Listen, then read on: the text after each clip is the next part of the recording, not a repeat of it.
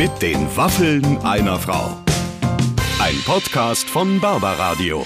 Hallo und herzlich willkommen. Das ist eine neue, eine weitere, eine frische Ausgabe von äh, meinem Podcast mit den Waffeln einer Frau. Herzlich willkommen. Und ich habe ähm, an meiner Seite natürlich mhm. immer unseren Producer Clemens ja. und der hat eine Neuerung zu berichten. Ne? Es gibt uns jetzt noch auf anderen Kanälen. Ja, es gibt uns nämlich jetzt, also man kann uns auch mit Alexa hören. Ja. Und das Wichtige ist, eine Freundin hat mich letztens darauf angesprochen, meinte, schade, das geht gar nicht, weil sie eben gesagt hat, Alexa aktiviere mit den Waffeln einer Frau. Es ist aber so, dass die Alexa manchmal so ein ich darf das sagen, ganz kleines bisschen Stulle ist. Ja. Und man muss sagen, Alexa, aktiviere Waffeln einer Frau. Ah, nicht mit den Waffeln Genau. einer Frau, sondern Waffeln einer Frau. Genau. Alexa, aktiviere Waffeln einer Frau und dann kann man uns auch da hören. Das nur mal so als Service von meiner Seite. Also ganz wurscht, wo ihr uns hört. äh, Es kommt ja überall, kommt ja gleich gut raus. Und heute freue ich mich ganz besonders auf einen Mann, den ich schon lange kenne und den ich sehr, sehr schätze und äh, der, ah, der mich immer hoch inspiriert zurücklässt, nämlich Johann Lafer. Ist heute im Gespräch und du hast zugehört. Wahnsinn. Clemens, was, was, was können wir, wie können wir den, den Menschen Lust auf diese, auf dieses Podcast machen? Ich finde, das ist ja genauso, wir hatten ja schon, äh, ich glaube, Rach, äh, Melzer und Raue. Raue. Mhm. Und immer, und es ist genau bei Lava genauso, immer wenn die anfangen, übers Kochen zu reden, dann, dann sind die in einer anderen Welt, Dann oder? ist es für mich eigentlich so, dass ich mir denke, ich möchte nichts anderes machen in meinem Leben, als mich jetzt nur noch um das Ja. Thema Rotkraut kümmern zum Wahnsinn, Beispiel. ja. Also von Johann Lafer werden wir im Laufe dieses Gesprächs erfahren, wie man das perfekte Rotkraut macht. Und dann sagt er, da machst du einfach ein Sackerl mit ein bisschen äh, Zimt, ein bisschen äh, Wacholder, ein bisschen Ding. Da muss ich jetzt erstmal, ich muss jetzt erstmal losgehen, ein Sackerl kaufen. Also es geht wohl auch ein Teebeutel, meinte er, so einen, den man befüllen kann und dann halt Wacholderbeer, Nelken, äh, Zimtstange. Das solltet ihr, wenn ihr jetzt gleich Ja. das Gespräch hört, vielleicht schon mal parat Das haben. schon mal zur Seite das wäre am allerbesten. Ja. Also ich denke, ähm, wir werden auf jeden Fall was lernen und ein bisschen lachen werden wir auch heute mit Johann Lafer. Ladies and Gentlemen, es geht los. Ach, heute freue ich mich ganz besonders auf meinen Gast, auch wenn er mir nicht persönlich gegenüber sitzt. Er ist mir aber in einer sehr, sehr stabilen Schaltung hier, hier ins Studio zugeschaltet. Ich freue mich, äh, dass er heute mein Gast ist. Johann Lafer, herzlich willkommen. Ja, hallo, servus, liebe Barbara. Ich freue mich sehr, dass ich mit dir jetzt plaudern darf. Zwar werde ich gerne persönlich bei dir an deiner Seite, aber Ich du meine, weißt ja, ja, Händchen halten Dinge ist schon werden lang nicht mehr. bewusst verhindert. Ja, ich weiß. Wir, wir, ich meine, Händchen halten darf man schon lange nicht mehr, ja. Aber Nee, wir würden uns schade. zumindest gegenüber sitzen und es wäre ja gute Tradition zwischen uns beiden, das können wir ja äh, verraten, dass immer, wenn du in einer meiner Sendungen zu Gast bist, bringst du etwas von deinem selbstgemachten Essen mit und deswegen bist du mein absoluter Lieblingsgast eigentlich. Ähm, Ja, ja, jetzt weiß ich auch, jetzt weiß ich, warum ich immer eingeladen werde, weil es was zum Essen gibt. Vielen Dank für die Blumen. Ja, ja, genau. Bin ich die Einzige, der es so geht? Oder ist es häufig so, dass du sozusagen für die Menschen die pure Inspiration bist? Barbara, das kann ich nicht beantworten, aber es ist zumindest meine Absicht. Ich glaube auch, dass wir gerade zur Zeit äh, durch Corona eine wahnsinnige Attraktivität bekommen haben in der Form, dass die Leute sich wirklich intensiv mit dem Thema Kochen, Essen beschäftigen. Und ich meine, die Leute sind im Homeoffice, die beschäftigen sich mit Frühstück, Mittagessen und Abendessen. Und natürlich, wenn ich dann jemand bin, der Inspirationen von mir weggibt, ja, und dass die Leute sagen, Mensch, das mache ich jetzt zu Hause, das, was der mir vorgeschlagen hat, das koche ich nach, das finde ich natürlich großartig. Deshalb, liebe Barbara, ich freue mich sehr, dass du möglichst eine der vielen bist, hoffentlich, die das, was ich vorgebe, auch nachmachen. Ja, und da gibt's ja viele. Ich erinnere mich, du hast etwas gemacht ähm, und warst damit, glaube ich, Vorreiter äh, weltweit wahrscheinlich. Du hast eine Kochshow im Radio gemacht und da war ich mal zu Gast. Da hast du mir Ja. damals erzählt, dass ihr immer schon eine Woche vorher dann das Rezept rumgeschickt habt, also Genau. ver ver verbreitet habt, dass die Leute das dann schon einkaufen konnten, um dann mit dir parallel zu kochen. Am Genau, Radio. drin. Und da hast du gesagt, wenn du irgendwas mit Koriander oder, oder so gemacht hast, war, war im ganzen Sendegebiet dann der Koriander ausverkauft. ausverkauft. Ja, weißt du, du musst dir vorstellen, es ist ja das, das berühmte SWR3-Grillen, da machen 100.000 Leute mit. Ich meine, ich, ich sage dir nur ein Beispiel von diesem Jahr. Also, äh, wenn wir machen, wir hatten dann so ähm, Hühnchen gefüllt, Hühnerbrust gefüllt mit Mozzarella, Basilikum und getrockneten Tomaten. Und das Ganze wurde dann im Hasenstalldraht eingewickelt. Jetzt kannst du dir vorstellen, jetzt gehen 100.000 Leute, also nicht jetzt 100.000 Leute, sondern 400.000 Leute gehen die Leute in den Baumarkt und sagen, ich brauche Hasenstalldraht. Jetzt kannst du dir vorstellen, alle Verkäufer in den Baumärkten sagen, sag mal, spinnen die jetzt alle, kaufen die jetzt alle Hasen oder was sollen die plötzlich? Weil jeder kauft den Hasenstalldraht. Aber das ist auch der Gag, da ist jedes, was jedes Mal was dabei. Und im letzten Jahr hatten wir dann, man musste das Innere der Toilettenpapierrolle aufheben. Ja, ja also das Innere dieses, dieses Warum? Was wurde damit gemacht? Ja, da haben wir dann so Blätterteig drauf, ge, drauf gewickelt für Schillerlocken. Weißt, man hat dann auf dem Grill quasi auf dieser Rolle hat man dann äh, Blätterteigstreifen drauf gewickelt, die gebacken auf dem Grill und dann mit einer Creme gefüllt. Also jedes Mal. Die Leute flippen aus. Und das schlimmste Erlebnis war, was ich hatte, war das berühmte Huhn auf der Bierdose. Ich glaube, da warst du nicht dabei. Da war ja so, man muss ja dann quasi eine Bierdose öffnen. Gott, ja, und, und dann setzt das man das Huhn mit dem Popo auf diese Bierdose ja, und, und stellt es auf den Grill. Ausgedrückt. Mhm. Ja, ja, genau. Das war sehr nett ausgedrückt, genau. So, und jetzt musst du dir vorstellen, jetzt bekamen wir eine Woche bevor es losging eine einstweilige Verfügung vom Veterinäramt, weil die Dose der Bier, also die, die, die Farbe der Bierdose nicht lebensmittelecht ist. So, jetzt habe ich gesagt, so, jetzt könnt ihr, wenn die Leute haben jetzt alle Bier gekauft, Hühnchen gekauft, ihr könnt ja jetzt sagen, das dürfen wir jetzt nicht machen. Macht uns bitte einen Vorschlag, wie man das umgehen kann. Und dann haben die uns also vorgeschlagen, dass man diese äh, Bierdose in doppelter Alufolie einwickelt. Ich also hätte ja ein Kondom vorgeschlagen, ehrlich gesagt. ja, und das wäre wahrscheinlich geschmolzen auch. ja, du hast recht. Jetzt pass auf. Und dann haben wir, dann haben wir da, dann haben die natürlich diese Dose eingewickelt Jetzt kommt dann eine Fliege, eine, die Dose eingewickelt, ja, aber haben vorher vergessen, vor Aufregen die Dose aufzumachen. Jetzt kannst du dir vorstellen, nach circa einer halben Stunde klebte dann so das Huhn in Einzelteilen innerhalb des Grills in dem Deckel, ja, und das Huhn wollte da fortfliegen, aber es ist nicht fortgeflogen. Werde ich nie vergessen. Ich habe da Bilder in Erinnerung, das ist unfassbar. Also, die waren so aufgeregt, die waren so fasziniert von dieser Idee. Ja. Aber dass man da vorher aufmachen muss, ist klar, sonst kann ja das Bier nicht entweichen und der, der Dampf oder dieses, dieses Feuchte natürlich ist ganz, ganz wichtig. Das, ist, das wird nachher das perfekte äh, Grillhühnchen. Also das bedeutet, wenn du vorne stehst und sagst, was als nächstes gemacht wird, dann machen ja auch alle mit. Und, und übrigens, ich habe das jetzt am Wochenende, ich war zwei oder drei Tage allein. Ich hasse es, allein zu sein. Mir ist das jetzt eine solche Zeitverschwendung. Und dann habe ich mir so vorher überlegt, ach, da mache ich es mir immer ganz gemütlich und dann räume ich auf und dann werde ich mir ganz schön kochen und so. Und ich habe, es war so schrecklich. Ich dachte nach drei Tagen, ich bin total verlottert. Ich, ich habe es nicht geschafft, mir selber was zu, zu essen zuzubereiten, weil ich mir, ich bin auch nicht einkaufen gegangen. Ich habe einfach nur so, so Zeug gegessen, was ich hatte irgendwie. Und dann dachte ich mir, wie schwer ist es, glaube ich, für Menschen, die alleine wohnen, sich zu motivieren, zu sagen, auch wenn der Lava jetzt nicht vor mir steht und es mir vortanzt oder im, im, Radio mir erzählt, was ich machen soll, sich dann wirklich zu disziplinieren und zu kochen. Kochst du, wenn du alleine bist, für dich selbst? Ja, ich bin ja ehrlich, ich habe lange Zeit in Berlin damals äh, äh, alleine gelebt und äh, mein Repertoire, obwohl ich Koch bin, war sehr eingeschränkt. Also ich habe wenn ich was gemacht habe, besonders geliebt war Spaghetti äh, mit, mit, mit, mit Butter. Das war so eines meiner Lieblingsessen ja. oder Spaghetti al Olio. Ja. Und ansonsten muss ich dir sagen, habe ich das gegessen, was ich in meiner Kindheit auch immer abends zu Hause gegessen habe, war nämlich eine Brotzeit. Also ja, da kaufst du ein bisschen Wurst oder ein bisschen Schinken oder was auch immer, ein Brot und dann setzt du dich da hin und dann, dann isst du das einfach. Ja. Aber das muss ich jetzt sagen, und das ist jetzt vielleicht auch das Positive bezogen auf die Corona-Zeit, ich bin jetzt ja viel zu Hause. Wir sind ja zu viert und der Freund unserer Tochter. Und da muss ich sagen, dass wir fast jeden Tag wirklich uns intensiv mit dem Thema Kochen beschäftigen. Wir vielleicht im Monat zwei bis dreimal, wenn überhaupt, uns irgendwas bestellen, eine Pizza oder so. Ansonsten machen wir uns wirklich ernsthaft Gedanken, was wir gemeinsam essen.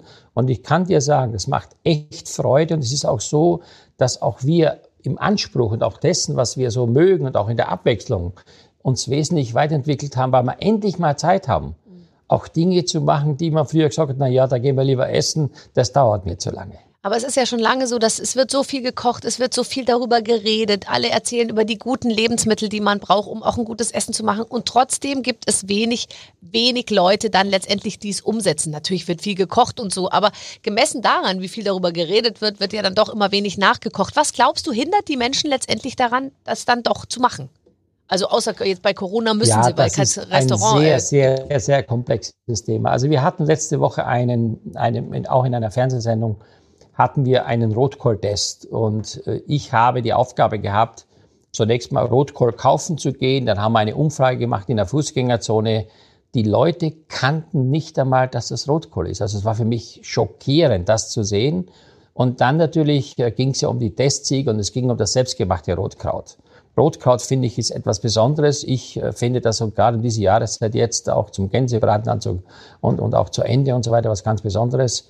Aber die meisten Leute können damit gar nichts mehr anfangen. Woran liegt das? Das liegt ja. zum einen natürlich, dass die Leute zu Hause immer weniger mitbekommen, wenn es darum geht, äh, wie man so etwas frisch zubereitet, weil man sehr viele Dinge kauft und sagt, dauert mir zu lang, ist mir zu aufwendig. Und das andere ist natürlich, das ist so ein bisschen auch die Sensibilität für guten Geschmack.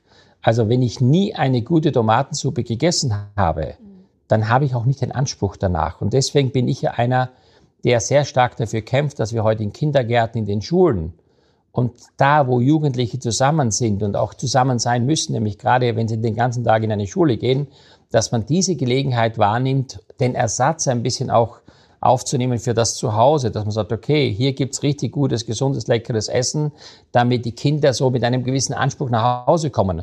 Aber wenn ich zu Hause immer nur immer das Gleiche esse, möglicherweise immer das Kartoffelpüree aus der Tüte, wie soll ich denn irgendwann mal wissen, dass es auch ein besseres gibt? Und das ist eben das, was wir in Zukunft machen müssen. Und das wäre mein Wunschtraum, in der, in der sogenannten Bildung des Geschmacks in den Städten, wo die Kinder ohne das hingehen müssen, wenn man dort Ansätze finden könnte. Ja, aber da sind wir noch weit entfernt tatsächlich. Also ja. Das ist, äh, es ist teilweise eben in den Schulen so, dass die Kinder dann von zu Hause noch zwei Semmeln oder Brote mehr mitnehmen und so, ähm, damit sie, äh, damit sie nicht das Schulessen essen müssen, weil es so grauenvoll schmeckt. Ja. Und wenn man dann irgendwie in der Schule nachfragt, ich war da, ich habe gesagt, wir, wir, wir versuchen Eltern zu finden, die das unterstützen, dass wir einen anderen ja. Caterer nehmen können und so, dann sagen die, das ist zentral gesteuert, das ist zu kompliziert. Und, so. ja. und dann sagen die, wir hatten Eltern da zum Testessen, das war alles sehr gut äh, beurteilt worden. Und äh, das ist auch so eine Gruppendynamik unter den Kindern und so, ja. Dass ja. einer dann sagt, schmeckt nicht und alle anderen sagen, ja, stimmt, es schmeckt nicht. Aber das glaube ich eigentlich nicht. Und ich nee, wundere nee, mich nee. so oft, weißt ja, also was Ich kann dir sagen, ich habe selbst vier Jahre ja. eine Schulmenzer betrieben mit absolutem Ehrgeiz. Das war mein Lebenswerk und dann am Ende äh, habe ich es dann meinen beiden führenden Mitarbeitern übergeben und dann mussten die eine Ausschreibung machen und dann hat ein, äh, ein hier in Rheinland-Pfalz, also in Bad Kreuznach, hat ein Catering-Unternehmen den Zuschlag bekommen, nicht mehr meine Mitarbeiter, sondern äh, aus Berlin ein Catering-Unternehmen, was in Rheinland-Pfalz, glaube ich, nur ein, ein oder mehrere Schulen hat. Da, da, da fragst du dich doch ernsthaft. Ich meine, das sind junge Leute, die machen sich selbstständig, die versuchen frisch zu kochen, die, die geben alles. Die, die waren ja. mit den Kindern ein Herz und eine Seele. Ja. Und dann müssen sie nach einem Jahr äh, wegen einem Ausschreibungsrecht diese Schule verlassen und es kommt jemand aus Berlin. Ich meine, nichts gegen die Leute aus Berlin. Nee. Aber das ist doch, das ist doch regional und insgesamt für meine Begriffe eine Katastrophe. Ist ja nicht sinnvoll. Also ich das ist ja alles lächerlich. Ich, ich denke mir manchmal vor allem, was, was macht man für Kinder? Gibt es ja so tolle Sachen und man, man muss sich fast anstrengen, das schlecht zu machen, weil ich finde, bestimmte Sachen, also als normaler Mensch, sag ich mal, der normalen Geschmackssinn hat und rudimentäre Kenntnis von Kochen. Der kann Dinge so zubereiten, dass sie schmecken. Ich sitze ja auch manchmal in Fluglinien im, im Flugzeug und dann wirst du gefragt, äh, Beef or, Beef or Cheese? So, und dann äh, isst du irgendwie so ein Sandwich und dann denke ich mir, was genau ist eigentlich auf dem Weg der, der Erstellung dieses Sandwiches so falsch gelaufen, dass hinterher das dabei rauskommt? Ist es die Umfrage, dass man versucht, einen Käse auszusuchen für dieses Sandwich, der absolut sozusagen nee, nee, so minimale äh. Allergie, äh, Allergene hat oder was auch immer das? Was ist Nein. das eigentlich? Weil da ist noch nicht mal eine Butter drauf. Brot, gescheites Brot, Butter, Gurke, äh, äh, ein gescheites äh, Ding Bergkäse da drauf. Schmeckt nach einem guten. Was, was genau kann man da falsch machen? Ich sag dir, was da ist. Das hat was mit dem, erstmal mit dem Budget zu tun. Man versucht an allen Ecken und Enden zu sparen. Das ist für mich die größte Katastrophe schlechthin, mhm. weil man natürlich irgendwas haben muss, noch wo man sparen kann. Ich meine, die Stewardess kann man nicht einsparen, ja. bestimmte Sicherheitsverkehren kann man nicht einsparen. Ja, stimmt. Äh, Sind wir mal froh, dass Sie jetzt, beim Essen sparen. Jetzt, ja, wenn ich jetzt das absurde System sehe, alle sind auf Abstand, dann gehst du in den Flieger, sitzt dann, ich sag mal zu Deutsch Arsch an Arsch, ja, ja. und dann kommt diese Flasche, berühmte Wasserflasche, und dann reißen schon mal ungefähr 80 Leute gleichzeitig die Maske runter und trinken erstmal in aller Ruhe die Wasserflasche. Also für mich gibt's auch jetzt in der Zeit so viele Dinge, die absurd sind, aber vielleicht zurück zu dem ursprünglichen grundsätzlichen Thema, was du sagst mit dem Käsebrötchen. Ich finde, Essen darf kein Luxus sein. Ja. Essen muss nur gut sein. Und das fängt bei den einfachsten Dingen ja. an. Ich meine, ich nehme mir gerne das Beispiel eines Wurstbrotes. Da kann ich mir so ein Brot kaufen im Supermarkt, was acht Tage haltbar ist. Ich meine, mein Brot zu Hause hält keine acht Tage, weil äh, dann würde ich sagen, dann ist es so hart, dass ich es an die Wand nageln kann. Dann geht's weiter. Irgendwelche Scheiben Wurst, die 14 Tage halten. Diese Wurstscheiben sind natürlich dann alle, verstehst du, so eingeschweißt, dass sie halten müssen. Und dann geht's weiter mit Butter äh, und so weiter und so fort. Also finde ich, da fängt das Prinzip des Essens an. Nur, und jetzt kommen wir zu der großen Nur, wir müssen unterscheiden zwischen Anspruch und Wirklichkeit. Ja. Ich finde, dass Essen sehr viel mit Wohlfühlen zu tun hat. Das ist nämlich das, was Lebensqualität ausmacht. Aber offensichtlich ist Menschen das egal. Die sagen, ist mir wurscht, ich muss mein Auto bezahlen, meine Wohnung, das, das, das. Dann bleibt eben oft für das wenig übrig oder man setzt Präferenzen für was anderes. Und das finde ich so schade. Ich kämpfe seit Jahrzehnten, dass man bereit ist, für bestimmte Dinge etwas mehr Geld auszugeben. Aber leider Gottes kriege ich dann immer diese Mails, die kennst du ja auch. Herr Lafer, ich verdiene nur 1600 Euro netto. Was wollen Sie eigentlich von mir? Ja, Sind Sie größenwahnsinnig? Ich kann mir das auch. gar nicht leisten. Ja, ich muss ja. das machen, das machen. Klar, aber ich meine, Rotkohl kaufen und kochen, wir haben es auch ausgerechnet, ist das billiger. kostet nicht viel mehr. Nein. Aber es schmeckt ganz anders. Ja, ja, das, das stimmt schon tatsächlich.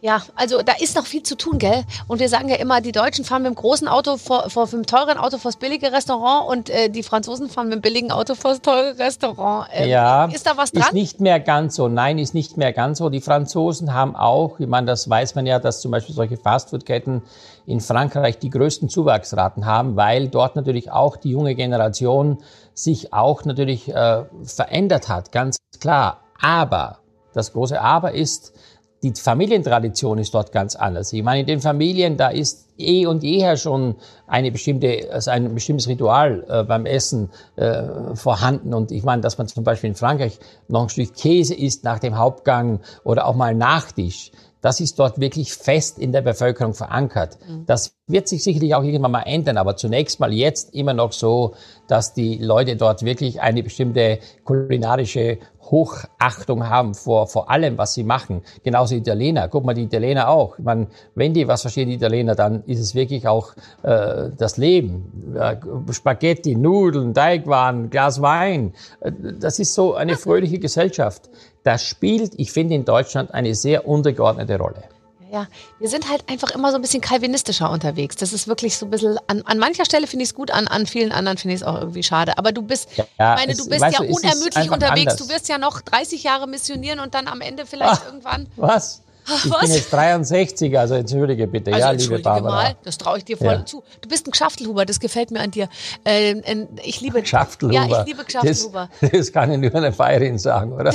ja, aber ich finde Gschaftelhuber sein, weil die Leute ja auch immer so sagen, also wieso sind sie denn immer, warum machen sie denn so viel und so? Und ich denke mir immer, ja, was ist denn die Alternative auch in unserem Alter? Ich sag mal zwischen 30 und äh, 65 oder so willst du doch auch Gas geben, oder? Ja, aber also Barbara, also, ich meine, also wenn man, wenn man also wirklich äh, zwei Leute zusammenfügen könnte, die da so sind, dann sind das wir beide. Ich meine, ich muss wirklich sagen, ich bewundere das. Du bist ja wirklich, ich sage jetzt nicht die Allzweckwaffe für alles, aber du bist ja wirklich sensationell. Wenn ich, wenn ich, wenn ich mitbekomme, oft nicht nur natürlich deine öffentlichen Auftritte im Fernsehen, auch darüber hinaus bei großen Veranstaltungen, in diesem Jahr wahrscheinlich weniger, bei Firmenveranstaltungen und sonstiges. Ja. Also Barbara Schöneberger ist wohl wirklich die die Frau schlechthin, wenn es darum geht, Menschen zu unterhalten. Und ich kann dir sagen, auch ich würde, wenn ich jetzt eine Firma hätte mit, mit einer großen Veranstaltung, ich würde Barbara buchen. Ich kann dir auch sagen, warum. Weil du nämlich eine bestimmte Ausstrahlung hast und einen Charme hast und auch ein, ein ich soll mal sagen, ja, ich sage, das sage ich jetzt lieber nicht, du weißt aber, was ich meine, was einfach die Leute, was einfach den Leuten gefällt. Und das finde ich so wichtig. Ja, noch ist es so. Ich, ich, und ich freue ja, mich natürlich. noch? Ja, ich meine, pff, was weiß denn ich, wie lang, wie lang, wie lang es noch so weitergeht. Aber solange sie einen noch sehen wollen, ist es da auch, es ist ja auch was Herrliches irgendwie. Ich könnte mir vorstellen, du wirst ja auch nur mit, so ebenso eigentlich wie ich, mit positiven Sachen konnotiert nee, und assoziiert, nee, oder? Nee, nee, nee. Gehen die Leute nicht, nicht auf dich also, zu und sagen, sie nee. haben mir so einen schönen Abend gemacht oder sie haben mir so viel äh, Inspiration gebracht? Ja, das gibt's natürlich auch. Ich darf dir jetzt mal ein Beispiel erzählen, auch äh, wie, wie manchmal die Verantwortung, äh, sagen wir mal, äh, die wir auch veröffentlichen, ähm, ja wichtig ist, dass wir uns da vorher Gedanken machen, wenn es dann um das Ergebnis geht, der Menschen, die, die das, was wir veröffentlichen, annehmen. Mhm. Ein jüngstes Beispiel ist, ich habe ein sehr erfolgreiches Buch geschrieben, äh, Kochen gegen Arthrose, also ein veganes Kochbuch und weil ich selber eben damit zu tun hatte und habe mich damit also sehr gut wieder aus der Situation manövriert und dann habe ich also Rezepte geschrieben, die ich zweieinhalb Jahre gegessen habe. Und da war ein Rezept dabei, ein Bohnensalat. Also Käferbohnen sind so große Bohnen, äh, also größer wie diese Kidney Beans, also schöne große Bohnen, die wir also, ähm, die wir dann, also muss man einweichen und dann sie kochen und da kommen dann Paprika, Paprikastreifen dazu, also ein veganes Gericht. Und dann kommt eine Mail am Freitagabend, lieber Herr Lafer, wir mussten heute Mittag in die Notaufnahme der Klinik wegen Ihres Rezeptes. Und dann rufe ich natürlich dann an, das kennst du ja auch, in solchen Fällen denkst du, um Gottes Willen, was ist denn da passiert? Notaufnahme der Klinik mit einem Anzeichen von Lebensmittelvergiftung. Und dann sage ich, ja, also mein Rezept, ich habe ja keine Absicht, jemand ein Rezept zu veröffentlichen mit Lebensmittelvergiftung. Also was haben die Leute gemacht?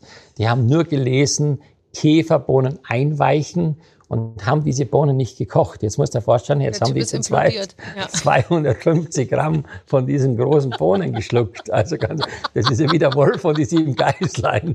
Und dann lagen die dann nachts im Bett und, und, müssen in die Notaufnahme und schreiben mir dann, Herr Lava, was sind Sie für ein Chaot? Äh, da stand aber unten drunter, Käferbohnen im kalten Wasser eingeweicht oder aus der Dose schon gegart. Ja. Also das heißt für mich, ja, dass ja. natürlich Bohnen gekocht werden. und dann sitzt du da, dann denkst du, na Johann, das kann jetzt nicht wahr sein. Ja, Aber das weißt überall, du ja selber. Du musst jetzt überall dazu schreiben, äh, alles äh, sozusagen Zubereitung auf eigene Gefahr oder so. Da gibt's jetzt bestimmt demnächst so juristische Klauseln, weißt du, über, über Nebenwirkungen äh, informiert sie Arzt und Apotheker. Gute Idee. Ich finde immer am schönsten, Ergebnis keine Gewähr. Ganz genau. Ich finde immer am aller, aller schönsten, die, äh, dass äh, wenn du wenn du einen Spinat kaufst oder Bohnen oder oder Erbsen oder so ja. tiefgefroren, dann dann steht doch immer äh, unten auf dem Bild Serviervorschlag, weil es ja. Leute gab, die sich beschweren erklärt haben, dass nicht so wie auf dem aufgedruckten Bild auf der Verpackung ja, da noch der Topf und der, der Teller und, der, und die Gabel mit im, im, im Paket drin ist, sondern nur, nur die Erbsen. Haben, wie gesagt, wir haben diesen, diesen, wir haben diesen Test gemacht mit dem Rotkraut. Ich meine, da gibt's einen Testsieger. Ja. Ich sage dir eins, es ist unfassbar wenn du die Packung siehst und wenn du siehst, was dann auf dem Teller ist, ja. es ist unfassbar. Sieht also aus, als sei es schon einmal den, den gesamten Prozess durchlaufen. dann, dann stelle ich mir gerade vor, verstehst du, jetzt, jetzt habe ich Gäste eingeladen und sage, wir machen Ende mit Rotkohl und ich meine, ich würde sowas servieren. Klar, ich verstehe das, dass viele Menschen das gar nicht können und auch nicht wollen, auch nicht die Zeit und das Geld dafür haben, das frisch zu machen. Aber ich muss ja sagen, es gibt im Leben schon nicht nur zwischen Menschen, sondern auch, äh, wenn es um Kulinarik geht, ja. Gibt es große Unterschiede. Absolut. Und man, man muss, finde ich, auf dem Teller, und das sollte das Ziel sein, immer farblich die Ente vom Rotkohl unterscheiden können, finde ich. ja. so, aber jetzt mal ganz kurz, lass uns doch mal den Menschen die Angst vorm Rotkohl nehmen, wenn wir schon so drüber sprechen. Und ja. ich wieder gehe mit meiner Rotkohl-Inspiration ja heute nach Hause. Ich werde definitiv jetzt gleich Rotkohl machen. Sag mir doch nur mal ganz kurz, jetzt wirklich in wenigen Worten, wie kann ich diesen Rotkohl so zubereiten? Weil es ist ja ehrlich gesagt kein Teufelswerk, oder? Also nee, also zunächst mal schneidet man den Rotkohl am besten mit so einer, mit, wenn man hat so einen Allesschneider oder Hobel in ganz dünne Streifen mhm. ohne den Strunk. Mhm. Und dann tut man den Rotkohl in ein Gefäß und tut dazu ein bisschen Apfelmus. Dann tut man dazu ein bisschen Rotwein. Und dann macht man so ein Gewürzsäckchen aus äh, Wacholder, aus Pfefferkörner, aus Nelken, aus einer Zimtstange und Lorbeerblatt. Das macht man, das tut man in so einem Teebeutel, damit man nachher nicht alles raussuchen muss. Aha. Und man macht auch rein, also Apfelmus, Rotwein, das Rotkraut und dann tut man das in ein Gefäß Aha. und lässt es über Nacht im Kühlschrank stehen. Okay. Damit das richtig schön einziehen kann. Mhm. Und am nächsten Tag schüttet man das Rotkraut durch ein Sieb. Man tut also dann Zwiebel anbraten in einem Topf. Ja. Am besten, wenn man das mag, ist natürlich Gänseschmalz, das schmeckt hervorragend dazu. Mhm. Dann machst du da die Zwiebel dazu, dann machst du da rein ein bisschen Johannisbeergelee. Mhm. Ja, das ist ganz wichtig für die Süße. Und dann kippst du einfach das Rotkraut erstmal drauf mit dieser Flüssigkeit vom Vortag. So, und dann kommt noch Salz rein, Pfeffer, ein Löffel Honig ist ganz wichtig. Dann machst du einen Deckel drauf und dann schiebst du diesen Topf einfach so wie er ist mit dem Deckel drauf bei 160 Grad eine Stunde in den Ofen. Du musst nicht umrühren, du musst gar nichts machen. Und dann wirst du sehen, dann kommt nach einer Stunde aus diesem Backofen ein spektakuläres Rotkraut. Die Flüssigkeit ist verdunstet, das Kraut ist schön bissfest, das tust du noch ein bisschen aufkochen, umrühren. Zum Schluss vielleicht, wenn man möchte, kann man das immer noch mal nachschmecken. Man kann auch noch ein bisschen Honig reinmachen, wenn es zu wenig süß ist. Oder wenn man es ganz dunkel haben möchte, kann ich empfehlen, als Tipp von mir, man, es gibt ja Holundersaft oder es gibt Granatapfelkernsaft, ein bisschen rein, dann hat das eine richtige schöne dunkle Farbe. Ja, und mehr, mehr braucht man nicht. Das ist sensationell. Also ich finde alleine schon, nur alleine Rotkraut. Und dann noch ein zweiter Tipp, Ja. Wie man das noch, noch verändern kann. Man tut dann einfach ins Rotkraut gekocht ist, abkühlen lassen. Man formt mit der Hand oder mit einem Eisbad so kleine Knödel, paniert die wie ein Schnitzel mit Mehl, Ei und Brösel. Und Aber das ist schwierig. Komm, also wie kriege ich denn jetzt die Panade um dieses, dieses Ding darum? Also das, das, Ganz einfach, indem du einfach diesen, diesen, diese, diese, diese Rotkraut formst in so Kugeln, Ja. legst die kurz ins, Tiefkühl, ins Tiefkühlfach, damit er außen leicht fest Okay, ist. okay. Dann Mehl, Ei und Semmerbrösel. Und dann im Fett ausbacken und du hast so schöne Rotkrautknödel und jeder sagt, Mensch, Barbara, du bist so eine super Köchin, wie hast du das gemacht? ja, und ich werde natürlich, äh, ich lasse nichts raus, gell? Also ich lasse das alles, ich, ich nehme ich nehm die Lorbeeren und den Wacholder und äh, den Zimt alles äh, nur für mich in Anspruch. Das ist es, aber das ist jetzt schon, muss ich dir sagen, wirklich, Johann, ich hätte es anders gemacht. Und dann wäre es auch, ich habe jetzt mir gedacht, ich mache Rotkraut und es kocht. Ich hätte das jetzt einfach im Topf. Ich bin was? so ordinär. Ich hätte das gekocht in vielleicht auch Rotwein, aber ich hätte auch Wasser dazu genommen. In deinem Rezept kommt Nee, gar kein, kein Wasser, Wasser. Nee. Wasser brauchst du keins. Nee, nee, nee. Schon. Das muss, weißt du, das muss insgesamt in sich ein, ein, ein richtig guter Geschmack sein. Ich sage jetzt noch einen Tipp zum Schluss, Ja. vielleicht für das schnelle Rotkraut noch einfacher. Du tust einfach, wenn du so einen Frucht, äh, Frühstücksentsafter hast, kennst du das, wo Ja, man klar, oben die hab ich. Früchte reinschmeißt? Mhm, ja. So, du tust einfach den Rotkohl entsaften, die Hälfte davon, tust es in den Topf rein mit Honig, mit Apfelmus und mit Rotwein den Saft Ja. und kochst die Streifen in dem Saft weich. Dann hast du in einer halben Stunde das perfekte Rotkraut, ohne das am Vortag einzulegen. Aber jetzt Das sag ist mal, dann die schnelle Version. Das sind doch Sachen, die sind dir eingefallen oder hast du die schon von deiner Mama gelernt? Nein, die sind mir eingefallen. Weil ich natürlich weiß, Barbara, es ist ja so, die Leute schreiben immer, Herr Lafer, geht's nicht schneller, geht's nicht unkomplizierter? Und da versuche ich natürlich ganz klar, solche Dinge natürlich so umzusetzen, dass am Ende die Leute auch Spaß dran haben. Es nutzt ja nichts, wenn ich immer, verstehst, irgendwelche persönlichen Wünsche mir ja. einfallen lasse, die, die mich betreffen, aber keiner will's haben. Das ist ja so, ich mache das ja nicht für mich. Ich mache es ja für meine Zuschauer und Fans. Wenn du dann ganz viel rumexperimentierst mit so einem Rotkraut, ja, dann ge- gelingt ja auch manches nicht, oder? Also, oder wobei, das gibt's ja eigentlich nicht, das, was nicht schmeckt. Also, es, es erlebt man eigentlich Ja. nie, auch bei sich selber, dass man jetzt mal sagt, das ist total in die Hose gegangen, es ist nicht sehr servierbar, es ist vielleicht manchmal nicht vorzeigbar, aber, Nee, es, ist, aber es schmeckt Barbara, ja immer. guck mal. Musst du dann auch auf dem Wege einfach zwischendurch mal sagen, nee, geht nicht, geht nicht, geht nicht, mache ich weg? Ganz klar. Aber ich sag dir eins. Nur so lernst du was. Ja. Mit schlechten Erfahrungen. Wenn immer alles gut geht, dann denkst du, ich bin die Beste, die Größte, die Schönste. Man Ja. muss auch manchmal Niederlagen haben, um daraus zu lernen. Und vielleicht ein wichtiger Punkt ist ja auch der, das glaube ich, kennst du auch. Du hast Gäste eingeladen und sagst, oh, heute kommen meine liebsten Freunde, du, die, da muss ich mal aufkochen heute. Mhm. Da muss so alles richtig perfekt sein. Und dann geht's meistens nicht. Ja.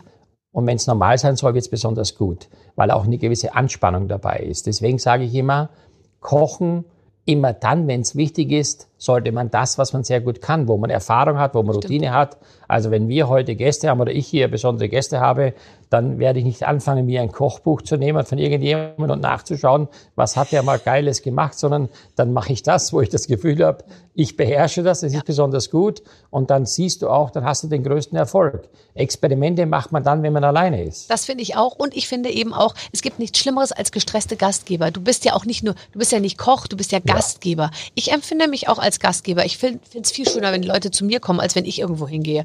Und ich finde, es gibt nichts Schlimmeres, als wenn die Hausfrau äh, im, mit roten Flecken im Gesicht äh, zwischen Küche und, äh, und Essbereich hin und her rennt. Und dann noch, und versucht und noch die Gemütlichkeit halbe, irgendwie Speise, zu die halbe Speisekarte auf der Schürze Ja. oder auf dem Kleid, verstehst du? Ja. Nein, das ist ganz, ganz wichtig. Ich finde, das macht, das ist ja auch das, warum so viele Leute Angst haben, Menschen zu Hause einzuladen, weil sie sich überfordert fühlen. Das sieht man ja heute, wenn man das perfekte Dinner schaut oder so.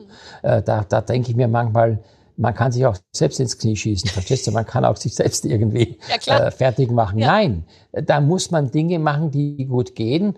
Und ich sage auch, und das ist vielleicht auch ein wichtiger Satz heute, den ich dir gerne mitgebe, schnell ist kein Feind von gut. Man muss nur vorher überlegen, was geht schnell oder was ist überhaupt geeignet, um das schnell zu machen. Also zum Beispiel Spaghetti zu kochen, ja.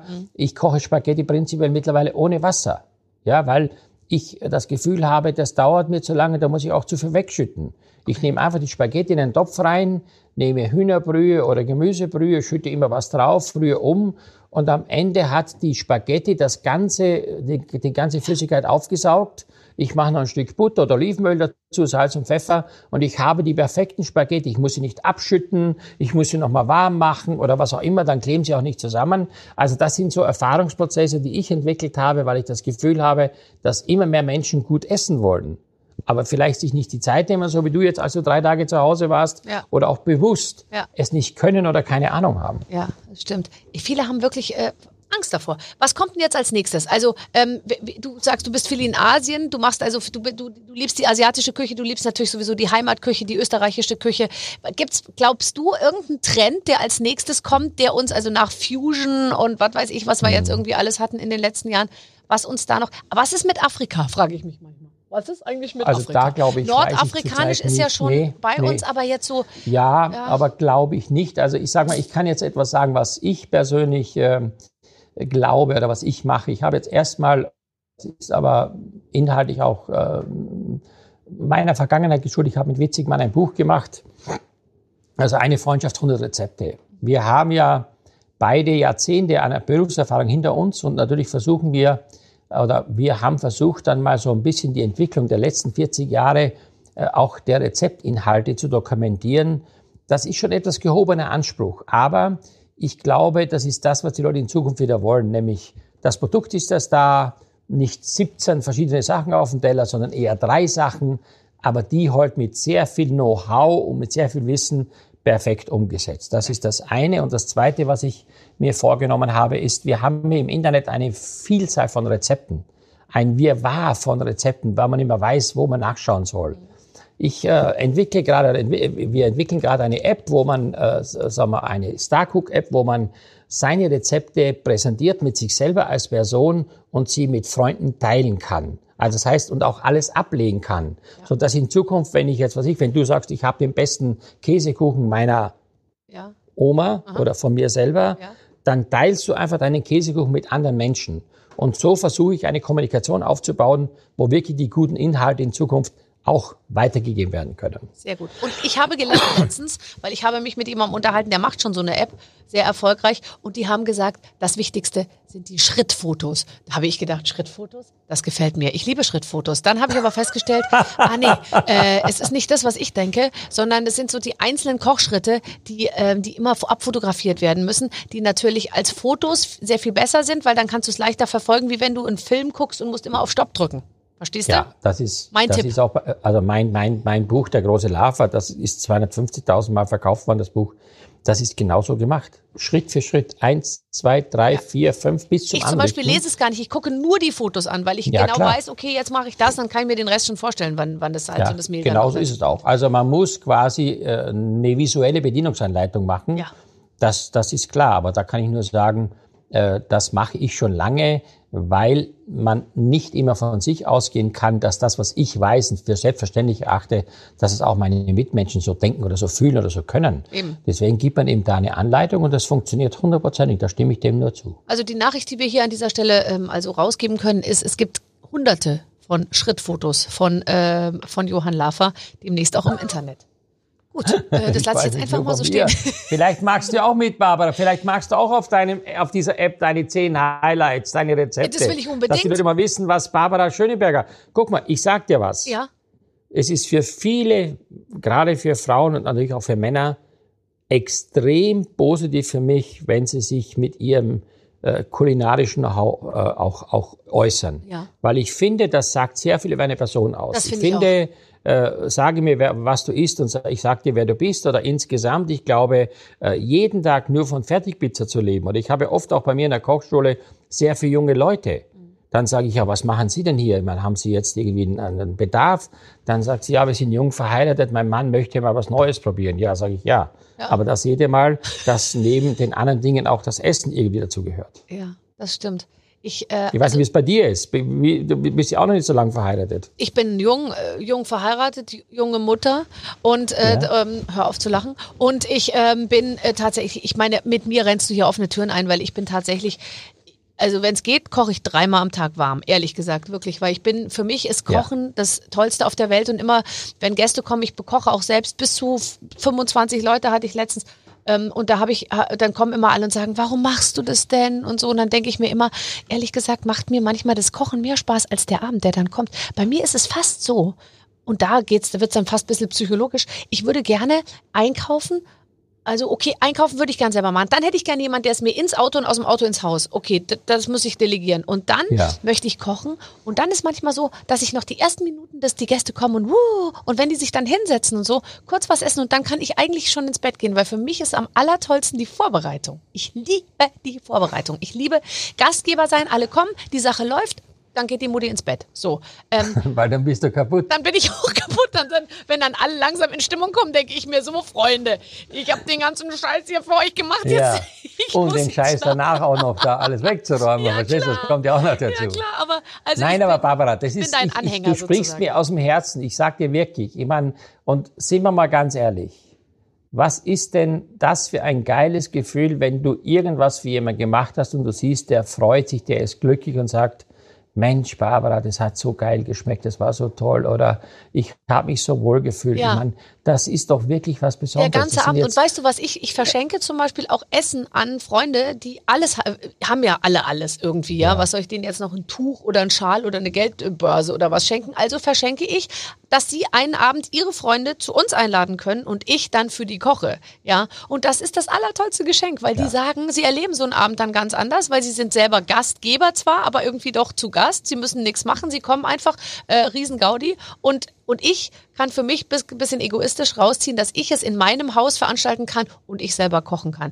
Ich würde gerne, ich bin so gastfreundlich, äh, lieber Johann, dass ich manchmal gerne Leute von der Straße reinholen würde, äh, ja. die ich gar nicht kenne. Ich habe gerade gesagt, du sagst jetzt, ich würde gerne dich mal zum Essen einladen. Ja, das sowieso, das traue ich mich ja gar nicht. Aber nein, geht dir das nicht auch so? Ich liebe, weißt du, was ich mir auch, ich würde gerne Geld damit verdienen, dass man Leute zu sich, also das hast du hast ja gemacht, das heißt ein Restaurant, aber ich würde gerne zu mir nach Hause einladen und einfach Gastgeber sein. Ich möchte eigentlich, dass jeden Abend fremde Leute zu mir kommen. Und äh, vielleicht mache ich das mal irgendwann. Vielleicht will man es dann doch Aber Barbara, nicht. das kann, ich dir, das kann ich dir sagen, ähm, solange das natürlich ab und zu mal ist, ist das sicherlich äh, unwahrscheinlich spannend. Stimmt. Aber wenn dieser Beruf ähm, oder diese Situation zu, zum täglichen Pflichtbewusstsein wird, ja, dann ist der Spaß auch irgendwann mal vorbei. Und ich sage dir das ganz ehrlich, äh, du musst auch immer überlegen, dass es Menschen sind, die das, was du machst, zu schätzen wissen. Das ist, äh, das ist für mich immer äh, die größte Herausforderung. Du kannst noch so äh, geile Dinge machen und so tolle Lebensmittel kaufen. Du musst aber auch eine Bühne vorfinden. Wie bei dir, wenn du heute eine tolle Show moderierst und da sitzen Leute, die, keine Ahnung, vorher nur ich weiß nicht was, äh, Handservietten verkauft haben und, und, und, und du machst da ein paar Gags und die verstehen die nicht, da bist du auch enttäuscht. Also ich glaube, man braucht schon auch eine Bühne für das, um das zu präsentieren. Also irgendwie nur immer Leute ähm, x-beliebiger Art zu haben. Man muss schon ein gewisses Niveau vorgeben. Man muss auch wissen, dass die Leute, die da hinkommen, ähm, auch sich für das interessieren. Das war bei mir zum Beispiel so, ich meine, ich glaube, ich habe zehn Jahre davon gelebt, mindestens, dass die Leute gesagt haben, äh, mein, guck mal, mein Schatz, wir haben jetzt Silberhochzeit oder wir ja. haben das und das, lass uns mal zum Lava gehen, den kenne ich vom Fernsehen, da erwartet mich das, der kocht das und so weiter und so fort. Also da, das ist schon so ein bisschen auch dieses, weißt du, auch wenn man irgendwo anders in der Stadt essen geht, man guckt ja auch vorher, was erwartet mich da, welchen Anspruch habe ich. Mhm. Und dementsprechend kostet das ja auch und ich bin auch dann bereit dafür zu bezahlen. Ja, genau. Also ich denke nochmal drüber nach über mein Konzept. Vielleicht ja. einmal die Woche. Aber ich würde gerne Leute einladen, die dann jemand mitbringen, den ich nicht kenne. Also jedes Paar bringt ein anderes Paar mit, was ich nicht kenne. Und dann äh, lernt man, weißt du, auch mal wieder neue Leute. So, das finde ich ganz gut. So, Johann, wir spielen jetzt. Ja, aber hast du das Gefühl, dass du, dass du in deinem Metier zu we gut, ich meine, ich kenne es ja von mir, das ist halt immer sehr, sehr beruflich. Es ist wenn wir ehrlich sind, wahrscheinlich bei dir auch so, dass äh, nach der beruflichen Ist-Situation die persönliche, sagen wir mal, äh, Kür oder auch äh, entspannte Situation mit sehr wenigen Menschen zustande kommt. Nee, das muss ich dir sagen. Also ich mein ganzes Umfeld, ja? die wissen alle gar nicht, was ich beruflich mache. Inklusive meine Familie zu Hause nimmt nicht wahr, was ich mache. Die sagen einfach, Mama macht das Haus schön. Das ist ihr Beruf. Ja. Und damit äh, lasse ich sie auch sozusagen, äh, ich denke, ich, ja, ich, ich das, werde auch nicht mehr intervenieren. Die Kinder sollen weiterhin denken, dass das ich das kommen. Haus schön mache. So, so ist ja, es ja aber, aber das ist schon so, Barbara, ich weiß, das ist jetzt ein bisschen geflunkelt, aber grundsätzlich, ich kann dir sagen, und das sage ich jetzt aus tiefstem Herzen, äh, wir kennen uns so viele Jahre und äh, wir haben, glaube ich, nie bei keiner einzigen Begegnung äh, irgendwie irgendwelche Absichten gehabt, uns besonders da äh, persönlich darzustellen, sondern uns verbindet eine Sympathie. Ich glaube, von mir aus kann ich das so sagen, die auf das beruht, was ich mache und was du. Wir sind beide, wir haben Respekt, wir haben, wir, wir respektieren und anerkennen uns. Und das ist auch wunderschön. Ich muss da ganz ehrlich sagen, solche Gespräche kannst du nicht mit jedem Menschen führen, den du im Laufe der Zeit kennengelernt hast. Nein, Deswegen, das stimmt. Äh, wenn ich mal einen Wunsch äußern darf und ob der zustande kommt, weiß ich nicht. Aber ich würde auch gerne mal für dich mit einem Mann oder wen auch immer kochen. Ich habe damit keine Probleme. Auch nur wirklich in diesem, in diesem privaten Bereich, weil ich finde, es ist ganz, ganz schön und es ist unbezahlbar, Ja, mit Menschen zusammen einen Abend oder egal was zu verbringen, wo inhaltlich das gleiche Ziel Aber vorhanden jetzt ist. muss ich dich was fragen. Ich bin kein guter Co-Koch. Ich bin ja gern der Chef in der Küche. Kannst du Ja. mit, jema mit jemandem zusammen kochen? Der, der auch sozusagen. nicht sehr. Nee, Nee, das nervt mich du, schon, ich- die dann so. Und dann, ich, ich sag auch gar nichts und dann sage ich so, mach wie du willst und so. Und dann versuche ich so, so ein bisschen tolerant rüberzukommen, aber man merkt es dann. Ich bin das eigentlich gar nicht. Und ich bin so schnell. Ich bin einfach sehr, sehr, sehr schnell. Und mich nervt, wenn Leute stundenlang da im Salat rumrühren und das dann irgendwie da irgendwie, ich sag, dann hau das Ding klein, geht schon und so. Ich bin da äh, nicht so ein guter Co- Co-Arbeiter tatsächlich. Ich bin gerne da in der Küche der Chef. Aber nur in der Küche. Also bei mir müsstest du nichts machen, du müsstest nur genießen, aber ich sag mal, grundsätzlich bin ich auch so, ich, ich freue mich, wenn ich Menschen habe, die meine Philosophie verstehen und mir auch so zuarbeiten, wie ich mir das wünsche. Zuarbeiten. Aber das, das setzt ja schon eine Zeit, gewisse ja. Reihenfolge fest hier, wenn du sagst Ja, ja. zuarbeiten. Das ist eine Hierarchie, das erkenne ich sofort. Also, Also das ist bei uns zu Hause auch so. Manchmal, dann sage ich zu meiner Frau, komm, mach jetzt du das und morgen mache ich das. Also es ist immer so, weißt du, weil die Herangehensweise für viele Dinge ist sehr unterschiedlich, oder?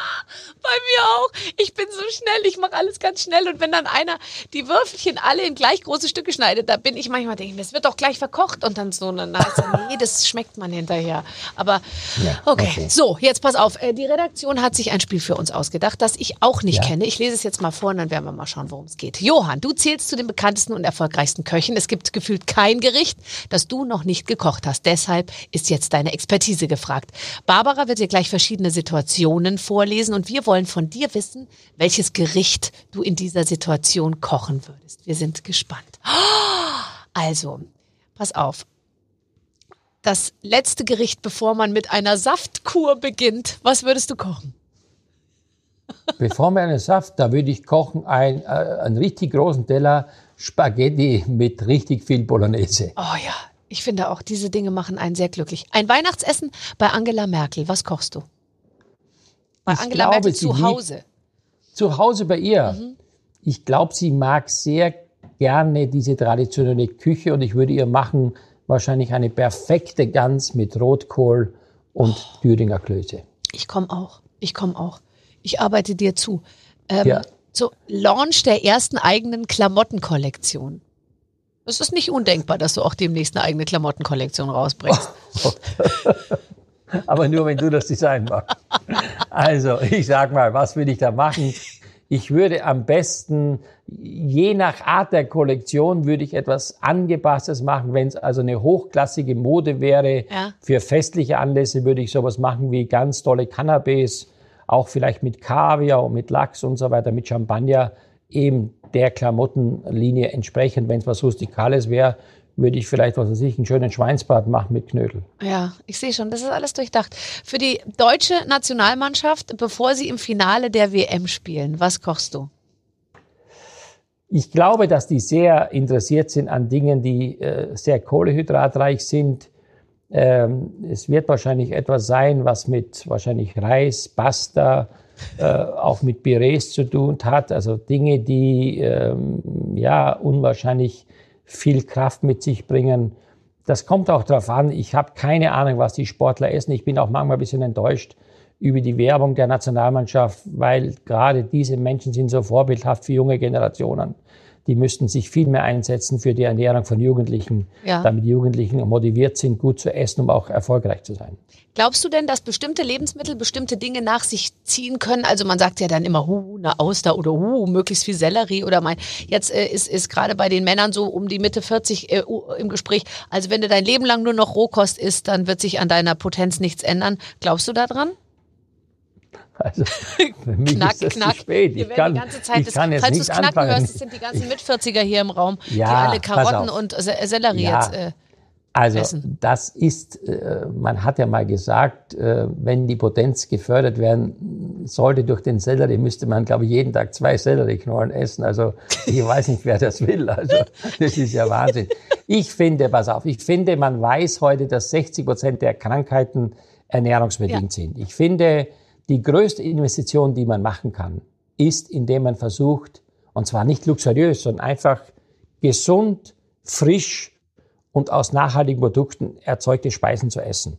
Das ist für mich Lebensqualität. Und das muss ich sagen, ich esse nichts mehr. Ich habe früher genauso wie alle anderen an jeder Autobahnraststätte Halt gemacht und habe mir da ein Paket Gummibärchen oder sonstiges Beefy. gekauft. Wann habe ich zuletzt Das- Beefy gegessen? Mein Gott, ich glaube, es Ja. war in den 80ern. Äh, letztens Nein. haben meine Kinder den Wunsch geäußert, sich ein Beefy zu kaufen. Da habe ich sie angeguckt, als äh, äh, ich habe gesagt, was? Und dann habe ich gesagt, dann, äh, dann esst mal eins. Und dann fand, fanden sie es auch gut, ehrlich gesagt. Und ich auch. Oh, ich weiß noch, wenn ich früher Ah. von der Beefy, weißt du noch, da war doch diese, diese Gummikondomhülle drüber. Und dann hat man, wenn die Beefy schon weg war, hat man nochmal so diese Beefy-Hülle so leer gezuzelt. Du, wann wird diese 80ern. Sendung ausgestrahlt? Also das ist die erste, das ist wahrscheinlich die erste Sendung, da kann man den Ton dann ausblenden, nur die Geräusche. Ach, mal so eine Beefy-Hülle auszuzeln. Das war auch schön. Ja, genau, genau, richtig. Ja, stimmt, aber man macht's nicht mehr, gell? Man hat früher angehalten, da gab's eine Cola, dann gab's irgendwie, gab's einen Snickers und ein Beefy irgendwie und heute denkt man sich, so Ja, muss ja. das sein und so. Wir haben doch noch die Gurkenscheiben dabei und oh, es ist auch. Ja, aber das kannst du auch vergessen. Also die Gurkenscheiben kannst du auch vergessen. Da, bleib, da ist ja lieber gar nichts, verstehst du, so eine trockene Gurkenscheibe. Also, letzte Frage. Du musst deinem besten Freund beichten, dass du seinen Kater mit dem Auto überfahren hast. Was kochst du ihm als Seelen, als Soul Food? Also, ach du meine Güte, dass ich seine Karte überfahren habe. Du, den würde ich einladen zu einer Reise in möglicherweise in zwei oder drei Sterne Restaurants äh, äh, vom Feinsten, um, um irgendwie Ja. ihm äh, zu, zu trösten, dass Ja. das Leben auch ohne Kater weitergeht. Ja, vielleicht was Vegetarisches wäre schlecht, weil wäre nicht schlechter. Nee, nee, nee, nee, ich glaube, da muss man schon richtig aufkochen, damit die Entschädigung dementsprechend ist oder auch ein Restaurant aussuchen der besonderen Art. Ach Johann, du bist ein guter Freund tatsächlich. Also Ja. da, da, das, äh, das klingt alles toll.